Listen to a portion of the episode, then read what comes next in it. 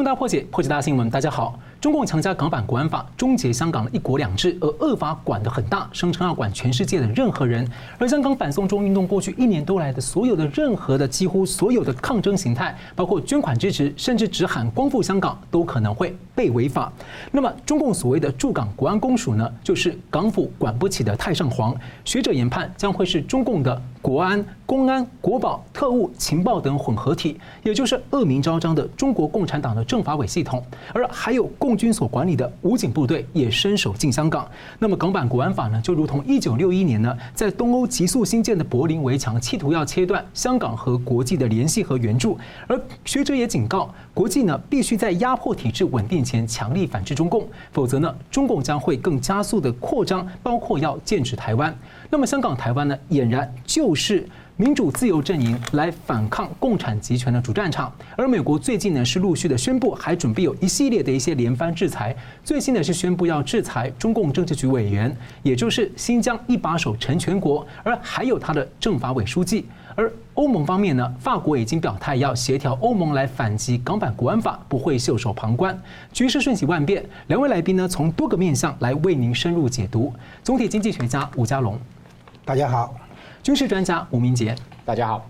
是中共的武警和公安呢，恐怕成为了香港警察的监军，渗透式公开化。那么，请教家龙大哥，中共的公安部在内部的会议下达了所谓四个权力的命令，要全力支援驻港国安公署，还有香港警察来执行他们所谓的国安工作。那么，中共推这个恶法呢，有认为说，评论认为说，这可能是中共为了要保他的政权的一个政治豪赌，企图要转移他国内的压力，摆脱困境。所以想请教，第一个说您怎么看？第二个是，如果是政治豪赌的话呢？北京将会付出什么代价？他这个豪赌里面的政治豪赌呢，就诚如你说的哈，他有维稳的这个考虑。第一个呢，香港的大抗争可能会对中国内地啊产生一个示范效果。所以你看到前一阵子武汉在那个企图要盖焚化厂的时候啊，是哎，他有那个举了一个牌，叫做“光复武汉时代革命”啊，就是模仿香港的口号“光复香港时代革命”。所以的那个香港的一些抗争哈，争民主自由的这个运动，有可能会对中国大陆内地啊问题重重啊，各种社会危机、经济危机重重的这个中国内地产生一个示范的效果。所以呢，对香港问题哈有两个，一个是香港本地的抗争，可能啊在香港造成这个对中共来讲哈，香港本身可能会有状况哈。第二个是香港。的状况影响到大陆内地，啊，这个所以他希望能够控制这个局面，结果呢，其实他在美国的压力之下，就是贸易战啊等等啊，围堵了这个压力之下，他等于在跟香港玩一个香港人说的叫做蓝草，就是玉石俱焚，同归于尽这种。然后呢，香港在抗在这个压力之下，也反过来也要跟中国啊玉石俱焚，同归于尽。然后中共跟美国这边的应对。你看出他的那种想法，其实也是有一种玉石俱焚、同归于尽的感觉。至少想把川普的连任来一个同归于尽啊，就是你你打我，把我打伤了，我也要让你连任不下去啊，类似这种。所以你现在发现，现在大家在玩的这种游戏、这种策略呢，啊，我把它换一个方式来描述，叫做大家在比搬石头砸自己的脚。嗯，为什么呢？因为我这个石头砸下去，说不定也砸到对方的脚。所以接下来就有一个问题，说我比较痛还是他比较痛？第二个呢，我有解药，他有没有解药？好，如果这个石头砸下去的话，我的痛没那么痛，而且我还有解药，对方很痛，而且对方没解药，那么这个石头就砸了下去。那所以中共的那个豪赌呢，有这种味道。他搬石头砸自己的脚，就趁着我们还有深度连接的时候，我来砸。就是你的脚也在那边，对不对？我这个砸下去，我的脚会痛，没有错。可是你的脚也痛啊，对不对？好，所以呢，现在变成说，大家在玩的些的那个策略呢，不是双赢，而是双输。啊，就是我痛你也痛，然后看看谁能够撑得下去。所以中共到最后的话，你说的豪赌的政治豪赌背后，很可能就是这样的一套逻辑。所以呢，他对自己呢内部监控，对香港也要监控。香港的头号问题哈之一哈，就是这个防火墙的问题，啊，因为香港有自由上网的那个空间，中国大陆内地的话是有防火墙的。所以呢，如果中共把香港一国一制真正回收进来的话，啊纳入跟跟大陆内地一样的体制运作的话，那么首先一个问题就是香港的那个上网的空间，你还要不要维持？这个上网的网络的自由啊，肯定还他要对付嘛。所以接下来的话，他会处理很多社会媒体的这个监控问题嘛。然后这个东西就是从这边开始切入，因为这个社群媒体也有可能变成是现类似阿拉伯之春或颜色革命那样，形成一个群众的串联嘛，啊，所以呢，现在对香港的监控哈，现在从这边下手，就是说要对付去年的反送中啊，哈，以及因此造成的香港政治的那个失控啊，比如说对中共来讲，那个立九月初的立法会要选举，再输的话就麻烦了。所以他现在做的很多强硬的哈，甚至是恶法，通过恶法硬要这样做，他内部的维稳啊，然后呢，以及对香港的这个，等于说从一国两制向一国一制来转变了，那所有该堵的漏洞都要堵起来。你长期渗透最后还没有做成的，最后就硬的把你全全封起来。然后呢，他还除了香港跟香港对大陆内地的影响之外，他还有一件事，就是要阻止香港跟外界的连接，就是阻止境外势力。的影响香港，以及透过香港来影响中国内地，这个也是他的考虑点。嗯，是的。那中共摧毁了这个香港的高度自治，要剥夺港人的选择。不过，其实许多香港人他们是很坚决的。这个一年多来的抗争精神呢，香港有很大的转变。很多香港人现在喊出了以将来，呃，就，以将来换取将来，也就是说，不惜个人牺牲，要换取香港未来整体的自由。不过此刻呢，中共是急速的做最后紧控香港的公共秩序、言论自由，还有对他们的三权分立，也就是司法、行政、立法的三权呢，加大侵蚀控制。所以请教蒋龙大哥，您觉得说香港这样的民主自由的运动，整个已经烧起来了，但现在面临这样的压力，接下来怎么发展？接下来的发展呢，就是沿着我刚才提到，也是香港人提到的这个脉络，蓝草这个脉络，就是同归于尽这个脉络，玉石俱焚。所以呢，现在香港必须靠。境外就是香港之外的势力来帮香港的忙，所以香港人很清楚为什么？因为香港没有自己的武力，啊，他没有黄埔军校，他没有自己的军队，所以呢，中共不管怎么蛮横，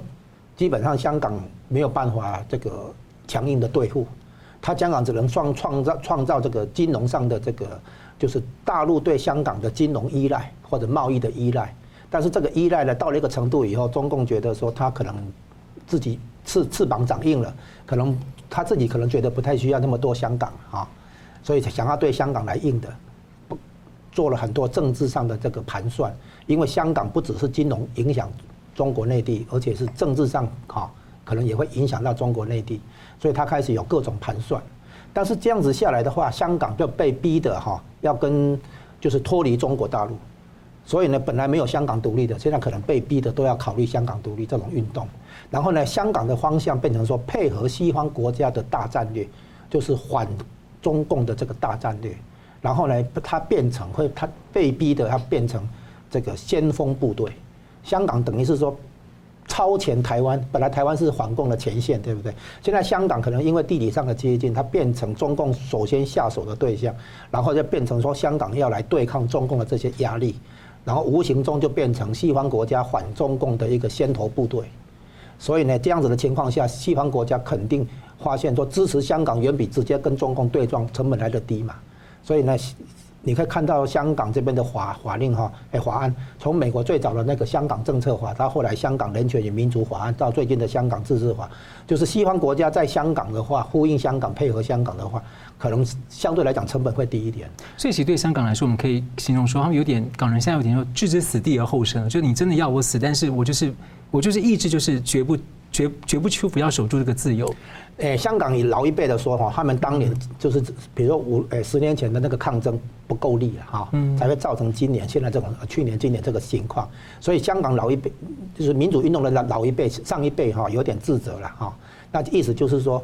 诶，只有短期不怕死，长期才不会死哈，这个概念，那就是变成说，换一种说法就是，牺牲这一代才能够成全下一代，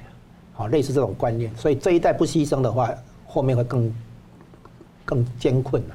所以香港人现在也明白，说上一次的那个雨伞运动啊，上一次的那些抗争的话，好像最后没有一没有真的到位，所以才会搞成今天这样。那对共产党来讲的话，那个他有利形势有利的时候，他是耍流氓；形势不利的时候，他耍无赖。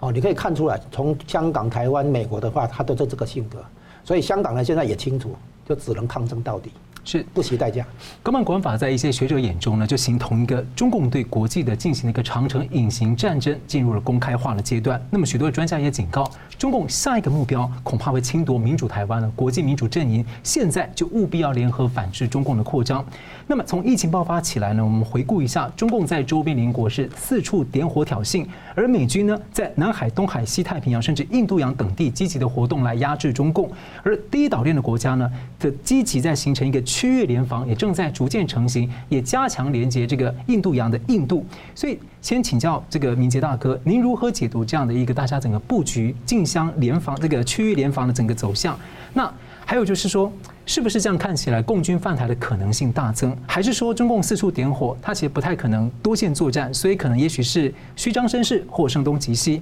那或者说美共两军的对峙呢，其实只是互相放信号，还是会维持斗而不破？我想，呃，习近平政权哈，呃，看起来就是说持续在对外军事扩张哈。那当然可能背后两个政治目的，第一个当然就是内部的压力太大哈。刚刚谈到可能要转移这个内部的压力，第二个也不排除是他个人的政治野心啊，想要在这个谋求这一定的所谓的历史定位啊。所以在对外的军事扩张上面，我们看到他有几个战场哈，就是说如何用最小的军事代价可以获取我们刚刚谈到的。呃，不管是转移压力也好，或者个人的政治野心也好，这样的一个政治利益哈，那最小代价获取最最大政治利益的几个战场，我们盘点一下哈。周边，如果你也把这个香港放进去的话，哈，香港或者中印啊，或者是东海、南海、台海，好，那这几个战场里头，其实对他来讲，可以用最少甚至不用军事代价的，然后获取最大政治利益，当然首选就是香港啊。所以。呃，相较于其他的战场来说，这一块对他来讲，他我相信习政权是评估过了啊。那他也知道是国际会有一个压力跟反弹，所以这样相较之下哈，这样的一个当然本来就是一场豪赌的，但是这一场豪赌的风险相较于其他的豪赌哈，这个对他来讲可能评估还是相对比较低一点哈。那当然有很也是有很高的政治风险哈。那所以其实接下来接下来我们看到。中印啊，中印也有这样的类似的这样的一个冲突啊，边境的冲突。那看起来是北京这个呃深思熟虑啊，主动去这个进行哈相关的这个进军哈印度边界的这样的一个计划。那当然，其他还有包含像台海啊，那还有譬如说像南海。那这些政治代价里头，就是说基本上这样的一个军事动作，我个人认为说，不管如何，在共党的思维里头，军事手段基本上它还是一个斗争的工具啊，它不是一个目的。所以就是说，透过军事手段。如何在避免战争到又能够威慑敌手的情况之下啊去使用？所以你看他在这个周边的国这个边界也好，这个山海跟这个中印啊，这个大大肆的这样子耀武扬威，军事的挑衅不断。这种情况之下，我认为说他当然呃在目的在战略上或心理上在威则，不管是。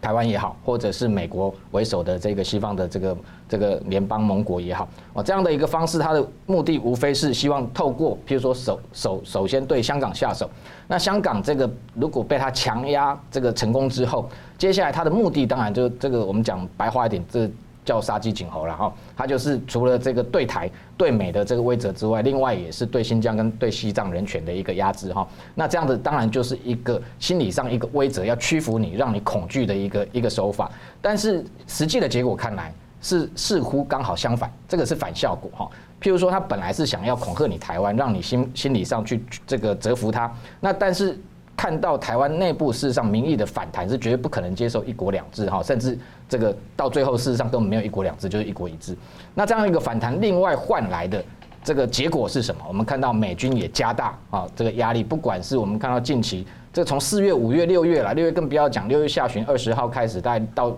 这个昨天为止，连续大概将近快二十天哈，军机频繁在这个巴士海峡的巡弋。另外，我们看到这一个雷根号、尼米兹号双航舰直接就开进南海啊，在那里做一个大规模的一个军演。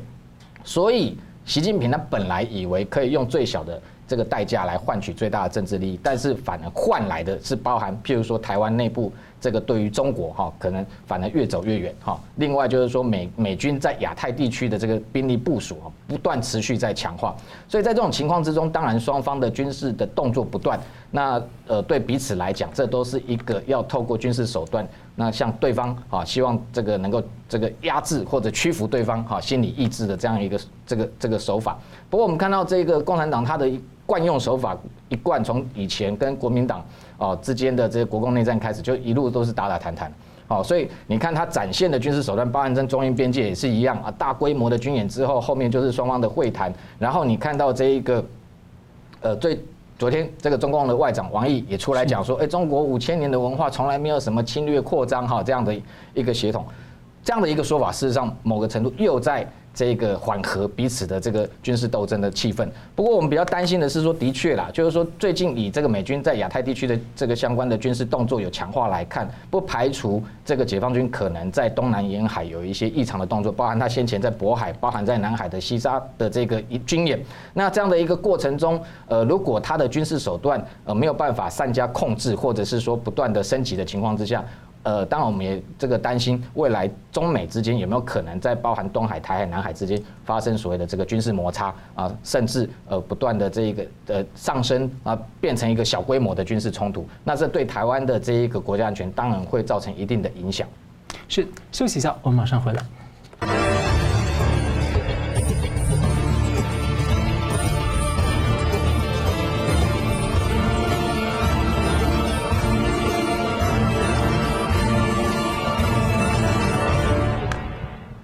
回到新闻大破解。美国破解了中共的千人计划之后呢，再揭露猎狐计划。那美国 FBI 联邦调查局长在演说呢，揭露向公众揭露呢，是中共是如何的侵害美国。而其中呢，中共二零一四年所开始的一个猎狐计划，锁定意见人士、美国公民，以令人震惊的手段胁迫他们要快速的回到中国或者在境外自杀。那么 FBI 局长呢，呼吁这些华人主动和 FBI 来联系。所以请教明介大哥，你怎么看呢？FBI 的局长亲自向公众系统性的这样揭露中共，而又特别去讲到猎狐计划，这是否明示美国要全面的公开反击中共长期在台面下所进行的间谍战、情报战跟窃密等等，会不会形成新一轮的一个另外一条公开战线？对，因为过去事实上情报站的攻防，不管在各个国家冷战期间，基本上是不太公开的哈。那以一个 FBI 联邦调查局的局长的身份出来，事实上他已经不是第一次了哈，这个可能已经好几次了。那这一次讲的更这个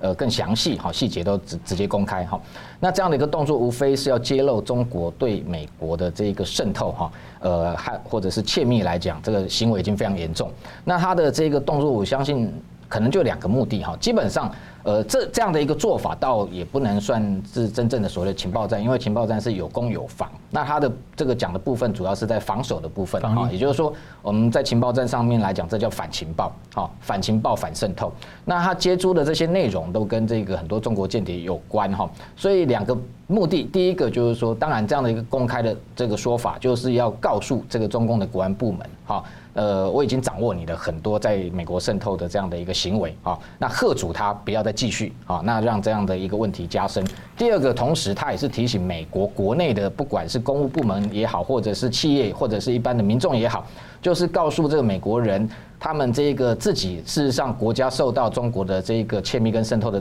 状况非常严重，然后不要这个不自觉哈，因为过去很多的状况，他也提到一些案例，就是说美国人很多时候是不自觉的去协助中国在进行对美的一个渗透，危害到这个美国的这个国家安全利益。所以这样的一个做法，事实上当然过去情报战来讲，我们如果说是要逮这个所谓的间谍来说，一般是非常隐秘的，不管监听也好，跟监也好，事实上那个都呃就是算是这个叫养鱼了哈。你一定要放长线钓大鱼，然后不会去破坏这个相关，它可能会被它这个演绎这个相关市政的一个动作。但是这个瑞意的这个做法，好像刚刚跟这个背道而驰。不过他的做法，就我讲的，他主要就是要用在贺主哈，呃，特别是因为美国联邦调查局已经掌握了很多市政，那这样的一个动作，事实上它不是没有一个系统的。这个呃，这个这个发展，因为事实上，二零一八年跟二零一九年，我们看到十月份两次美国的副总统彭斯都有一个对华的一个重要的政策的演讲，那内容里头已经有部分已经有点到所谓这个中国对美国渗透啊、智慧财产权窃密等问题。那瑞一在等于是这个 follow 这一个这一个脉络下来之后，他把这个情报这个。攻防的部分再另外再拿出来特别提哈，所以他这一次。呃，我们看到就是说，先前五五月的时候，事实上白宫已经有公布一个美国对中国政策的一个报告。那报告内容事实上也同样琢磨到所谓的这个中国对美国窃密哈啊，甚至它内部违反人权、军事扩张等问题。但是这一次，瑞伊他的这个在哈德逊研究所哈这样的一个这个座谈里头，他把很多的数据直接公开，讲得更详细。譬如说，他有提到说，现在几乎联邦调查局每平均十个小时就要启动一项跟中国有关的这个间谍案的调查。另外就是说，现有手上五千件的这一个间谍案的调查里面，有超过一半两千五百件以上，几乎都是跟中国有关。另外，他也直接就是把这所谓中国间谍，不管透过网络骇客也好，其他这些对美国的这个渗透，哦，相关的作为，做了一个呃大概各方面的这个说明。譬如说。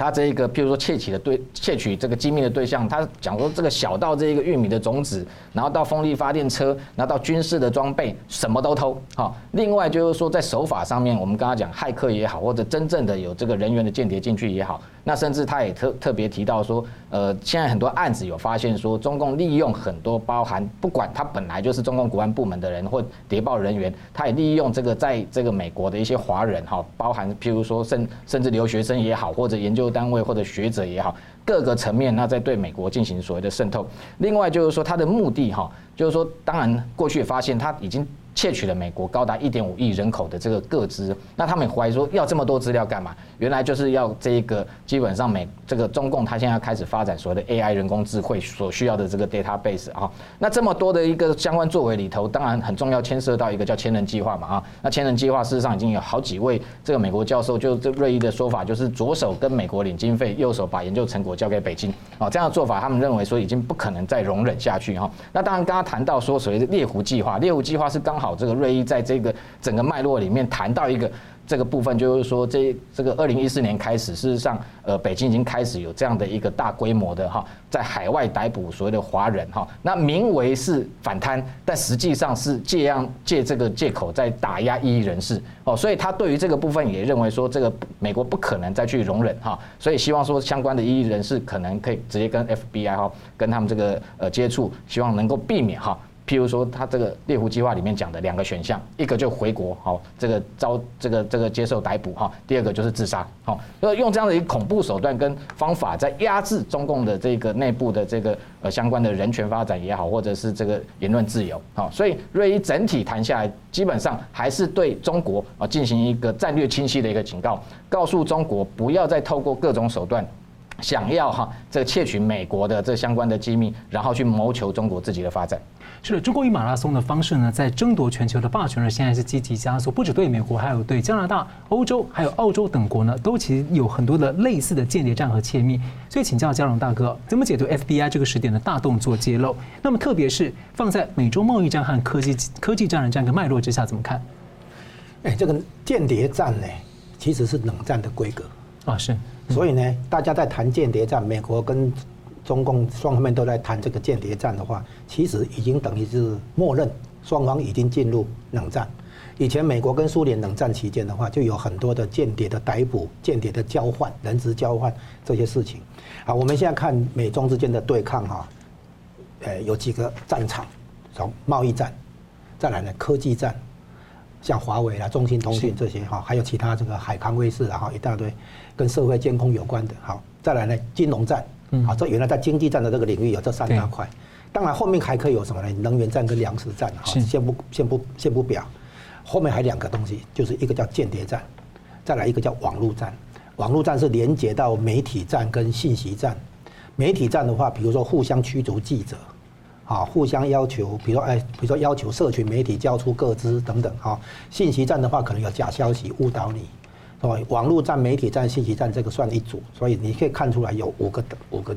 这个交战的领域。那么间谍战呢，这个地这个地方呢，就变成说一个新的项目了，新的新一轮的这个交锋。那么它有两个内容，一个是情报，一个是眼线，就是那个人哈，是人。情报的话会分成两种。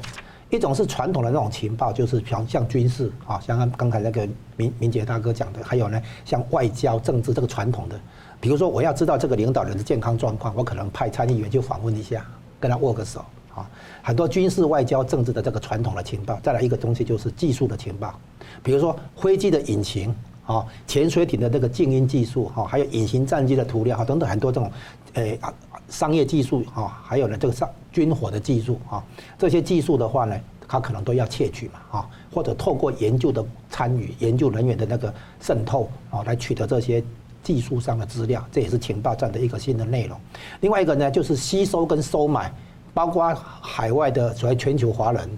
这些人可能在美国的大学或研究机构里面有在工作的啊，还有呢，甚至于吸收美国人自己啊，比如说哈佛大学的某一个系主任、某一个研究计划的主持人等等等等，那么吸收这些人成为眼线啊，给他这个比较好的一些金钱报酬，然后呢，可能交换他常常去中国的大学访问啊、客座交流什么的，其实就是把美国那一套研究的这个机制跟成果。移转到中国的大学或研究机构，啊，那这种情形的话，也算是间谍战的一部分。所以两个内容，一个是情报，一个是眼线的那个布置，啊，那这些东西的话，美国现在有警警惕，哈，有很大的一个觉醒，要来争，要来那个对付，要来那个防御，啊，那么这个东西呢，就变成是经济战、贸易战之外的一个新的，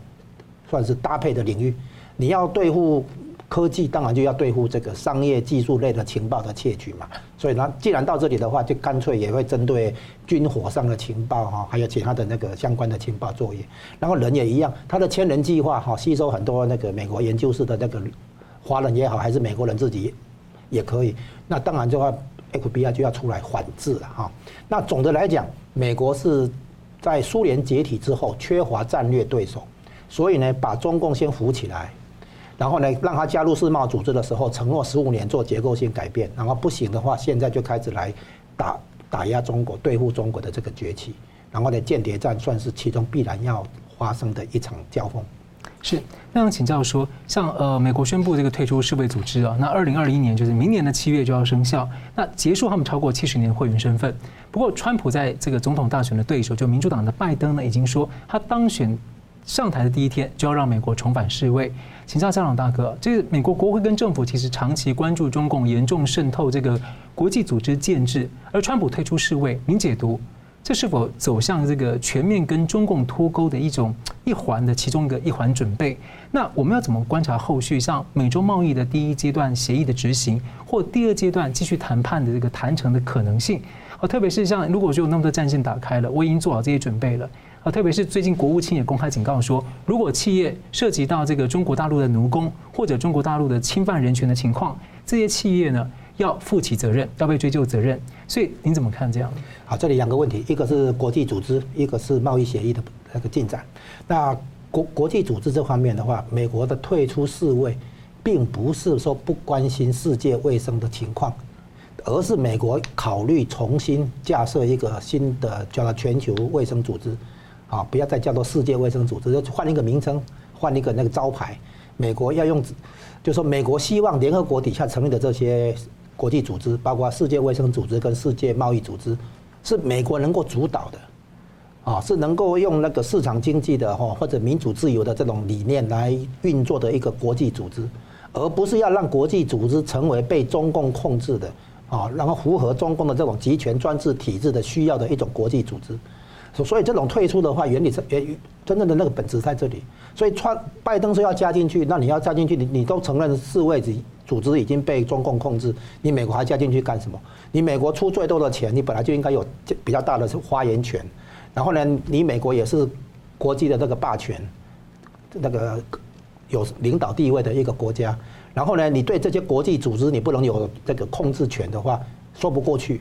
所以对美国来讲的话，如果不能改变世卫组织的话，就退出。所以他先叫世卫组织改革，不能改革他退出。啊，他是有步骤的来进行。那么世界贸易组织也一样，将来美国如果要求世卫世界贸易组织改改革不行的话，他也会选择退出。退出之后重新建立一个那个新的国际组织来取代之前的。然后呢，这个招兵买马，让认认同美国立场的人、理念的人啊的国家了哈，能够重新加进来，是这样子而已。所以拜登嘛，不分青红皂白，要跟川普别苗头，然后就说要重要重返那个世卫组织。那请问你，你要去重返一个由中共控制的世卫组织是吗？不过这个联合国机联合国的机制的改革，其实美国已经推动了几十年，但是因为这个国际组织的他们的规则经常都是一票就是共识决。任何一个会员国，他可能就可以否，就是变相的否决。所以事实上，您觉得说，如果在美国再重返，然后这样去改革的话，有效吗？改革现有的组织，当然效果会比较差嘛。所以美国重新设立新的组织，当然会有定出新的游戏规则嘛。啊，比如说美国的那个赞助的经费比较多，超过大概是中共的十倍，可是呢，世卫的运作却是由中共在那边控幕后控制，这样说不通嘛。不然的话，你中共出钱出多一点啊，也不是，对不对？所以呢，我们现在发现，美国是在做国际组织的改革，这里面哈，其实不只是世界卫生组织跟世界贸易组织，还包括国际货币基金、世界银行，还有呢联合国，还有欧盟。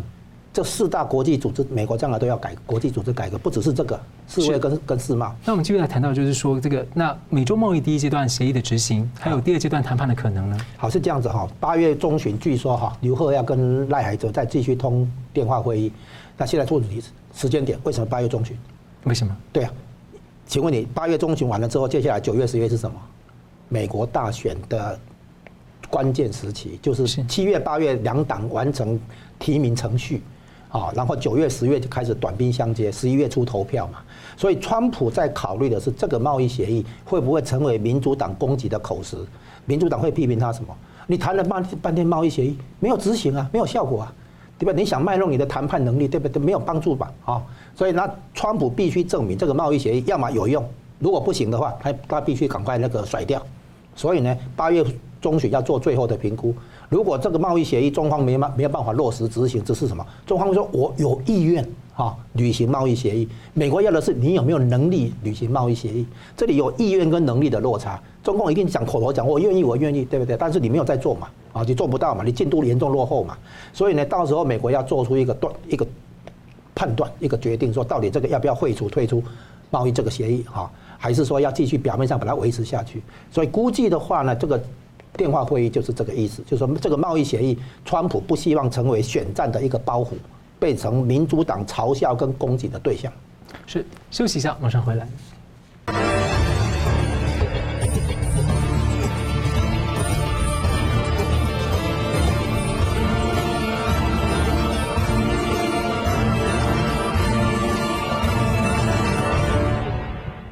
欢迎回到新闻大破解，我们继续回来讨论港版国安法国际聚焦了。有学者认为呢，这就是中共对于香港的一套政治压迫制度，国安的建制，以所谓法律来作为一个论述的遮羞布，而且恶法还要管到外国和台湾的政治组织，要求要一起来配合压迫港人，这恐怖威胁管制台湾的言论。那不少专家最近呢，就积极在讨论这个对台湾的影响。问题的冲击呢，绝对不止于香港，还包括全球。请教嘉龙大哥，总体上来评论看看啊，就是台湾官方对于港版国安法的回应如何？再来就是说，在反制措施上啊，台湾能不能再多一些超前的部署，来预备守备我们的民主自由？再来就是，当国际列强现在在站队、在整队，要如何因应的时候，台湾能不能有一些更积极的角色去促进？诶，目前所谓的台湾官方，因为我们现在执政党是民进党啊，所以我们看看民进党传统上的态度，他是这样，他追求台湾的那个独立，然后呢，他当然不希望去惹毛中共或者跟中共那个有恶化啊，两岸关系搞恶化，所以对他来讲，他的期待是这样，河水不犯井水，啊，他不会各位对中共哈有所谓坚强的那个反共的态度，他是亲美。但不见得反共，他会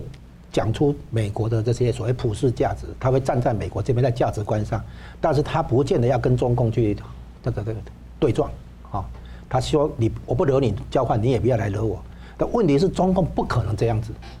所以民民进党哈要考虑到这一点，就是你不能你不能只是亲美而不反共，反共的话呢是台湾将来一定要走的道路，就是回到蒋经国那个年代。啊，政治人物要懂得反共加亲民这两个路线。那么第一个呢，台湾要懂得说，为啊，不管是统派、直派、诶独派执政，为了保护台湾自己的安全跟利益，台湾必须要有能力去积极影响大陆内部，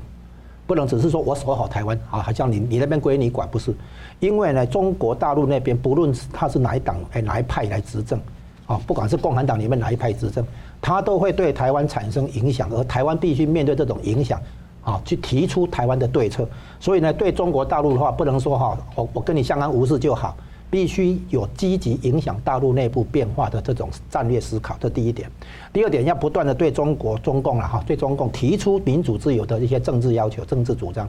比如说你要落实你的那个香港双普选的承诺，比如说你要对为六四认错平反啊，比如说你要那个推动基层民主等等，你要敢去对中共叫板，而不是只是说我们台湾顾好就好。第三个呢，要一定要建立强大的国防，因为你要用流氓跟无赖懂的那个语言去跟他讲话，你跟他讲半天民主自由没有用的啊，所以呢，你要都在台湾内部建立强大的国防，所以在财总预算上面、财政方面必须对国防好提出持续的有力的支持，不能只是说要把钱转去做一些建设，然后呢官商勾结，这样不行的。为了台湾的长远利益来讲，台湾必须建立强大的国防。然后这样的一个用明明确鲜明的这个态度来应对中共的各种挑战跟威胁，是。好，我们继续请教啊，就是五眼联盟呢，最近就是美英加拿大、澳洲、纽西兰五国的外长会议呢，在八号讨论了香港。那么我们进一步讨论说，他们的这个军事合作方面，请教这个明杰兄，就是中共发展全球霸权还有边缘的政策，也加剧了这个印度太平洋地区的一些紧张啊跟冲突。那五眼联盟最近说，他们要加强彼此的国防国国防合作，还有国安的合作。其实他们已经很紧密了，但他们还要再加强，好来应对全球秩序的新挑战。那也这也被解读矛头其实就是指向中共了。那所以五眼成五眼成五眼当中的一些成员，我们最近也看到他们在强化跟包括日本、印度他们在交叉的一些双边或三边的合作。所以请教您的观察，说五眼最近他们在印度呃就在应对这个区域的风险冲突的这个整体的合作的走向。那最新的发展，五眼联盟的五这个外长会议哈，那事实上近期开了一次会，那外传他们内部在针对香港问题上面也有很多的琢磨啊。那我们先看谈一下，就五眼联盟的这个背景哈，为什么也会对连香港问题他们也会很关切哈？因为这个美英加纽澳这五国哈，最早事实上本来是只有美英两国哈。那二战期间他们主要事实上他们合作的军事合作的这个成这个项目跟内容是非常特殊哈。早期是锁定所谓的这个信号情报哦，就是说这个因为那时候二战的时候针对这个德军跟日军哈，他们在这一个呃很多的这个密码上面的破译哦，双方有这样的。一个因为破码是非常困难的技术哈，那只要一方有成果，就会这个呃分享给另外一方。后来在一九四八年之后，等于二战之后开始转向对苏联的冷战的一个开始，那时候就拉进这个加拿大、纽纽西兰、澳洲三个国家进来之后。那走入这个冷战期间，最主主要的五个国家的对抗的对象，当然就是苏联了哈。因为苏联那时候也开始军事扩张，在全球各大洋，它的这个军机也好，军舰也好哈，在海上也是不断的横行哈。所以这五个国家那时候就等于分工，然后在各个这一个呃全球各各个五大洋里头获得的信号情报都进行分享。那这个冷战结束之后，当然就是这个苏联瓦解。那后来因为没有一个具体的假想敌，那双这个五个国家合作的一个范围，大概。就转向，譬如说各国的商业活动，或者是说，譬如说商业上的窃密的活动的这个情报分享。那后来在二零零一年之后，因为这个反恐战争开启，所以这几个国家，呃，每次外长有会议讨论的内容不出，大概都是跟反恐这个情资有关。但是我们看到比较具体的一个转向，就二零一八年开始哈，那时候因为这个中国已经开始在这个。军事扩张，那欧美国家已经感受到相关的威胁，所以这五个国家外长后来，呃，每次会谈的这个议题已经转向包含，譬如说网络安全，那特别是针对中国的反渗透或者反干预，政治上的反干预，也都进行讨论。那在这一次来讲，香港问题为什么放上他们的这个议程？呃，我们外界认为说，基本上因为香港过去来讲还是全球的确一个情报交换的一个重。重要的一个一个一个地方哈，那等于说呃，国际上很多的这个情报部门，事实上大概在在香港都有派驻人员哈，那在那边有。呃，类似这个情报合作哈，那今天香港被中共的这个呃国安法哈，这个未来强力这个压这个统治之后哈，等于说它这个未来这个地方所有的可能对欧美国家对他们来讲只是正正常的哈，这样的一个情报讯息这个分享或交换的一些这个行为，可能都会被定罪啊，可能都会这一个被这个中共的国安部门所监控。所以当然这五个国家近期在开会，我相信也是在这个针对香港问题如何做应应哈，采取相关的措施，但。背后当然，如同主持人讲的，主要的目标还是中国。所以近期他，我们看他早期是针对德军跟日军，结果现在他在二零一八年开始陆续把德国跟日本好，他们获得的情资跟或者针对中国相关的情资要进行分享。那今年以来更进一步的把印度哈也可能会加入那相关的这个会议的这个讨论之中。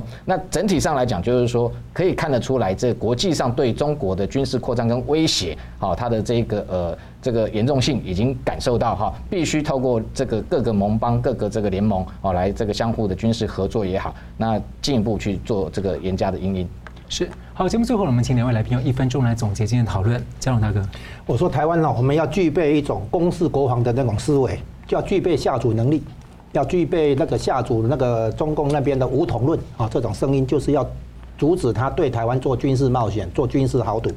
哦，而不是一面倒的依赖美日军事同盟来给台湾救援。所以呢，必要时台湾要展现不惜一战的这种意志，好，然后呢，这样因为啊，我们要认识到和平与安全。比经济利益更重要。是，明捷大哥。呃，我们看观察啊，这一连串整个亚太的这个东南不安起源，这个来自于中国在借武汉肺炎之后哈，大家的这个军事挑衅哈，耀武扬威。那我认为这个习近平等于说在这一个国际局势上面，当然这个呃做了一个严重的误判哈。那等于说他的军事的野心哈，这个呃等于不。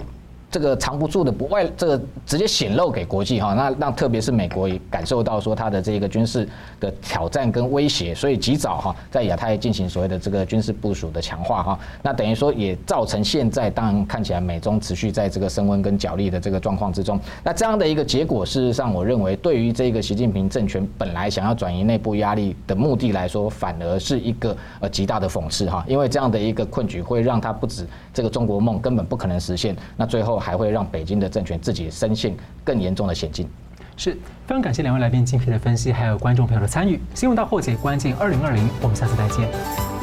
Hello，各位观众，感谢您的收看和支持。如果您喜欢我们的节目的话呢，请记得按赞，并且订阅我们新闻大破解的频道，并且要记得要开启旁边的小铃铛，按下去之后呢，会定期的接收到我们最新节目的通知。那么，如果您对我们的节目呢有任何的感想或心得的话，也欢迎您在下面的留言区留言来和我们交换意见。新闻大破解的节目呢是定期更新，每周晚上九点半会定期更新。我们下次再见。